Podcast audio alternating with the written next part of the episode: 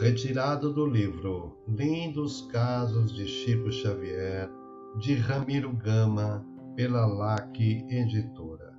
Caso número 85, O Livro Divino.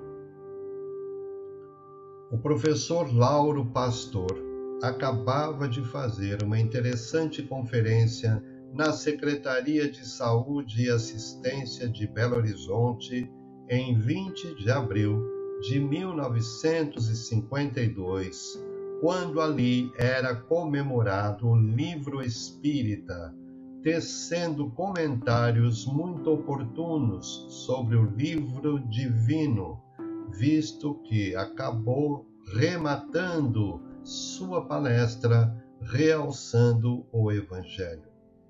Sua palestra foi toda gravada e ele falou inspiradamente de improviso. No fim, achando-se presente o Chico Xavier, este, enquanto o professor Lauro falava, recebeu a bela poesia de Castro Alves, que transcrevemos aqui como um presente aos leitores. O livro divino Gemia a terra humilhada. A noite do cativeiro dominava o mundo inteiro sob o carro da opressão. Com mandíbulas vorazes, de loba que se subleva, Roma, encharcada de treva, estendia a escravidão. Entre as águias poderosas, Jazia Atenas vencida, carpia Cartago a vida, ligada a grilhão cruel. Na Capadócia, na Trácia, na Mauritânia e no Egito, o povo chorava aflito, tragando cicuta e fel. O frio invadira os templos, não mais Eros de olhar brando, nem bela Afrodite amando, nem Apolo encantador. O Olimpo dormira em sombra, cessara a graça de Eleusis, não surgiam outros deuses que não fossem do terror.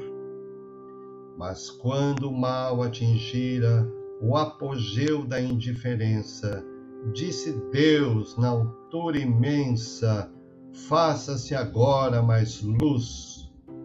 E um livro desceu brilhando para a história envelhecida, era o Evangelho da vida sob as lições de Jesus.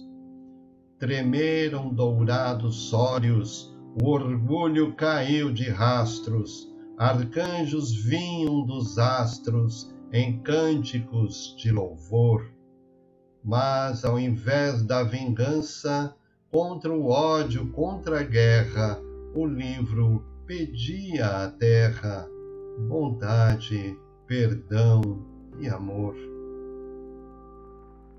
Começou o novo reino, horizontes infinitos descerraram-se aos aflitos, perdidos nos escarcéus os fracos e os desditosos, os tristes e os deserdados, contemplaram deslumbrados novos mundos, novos céus.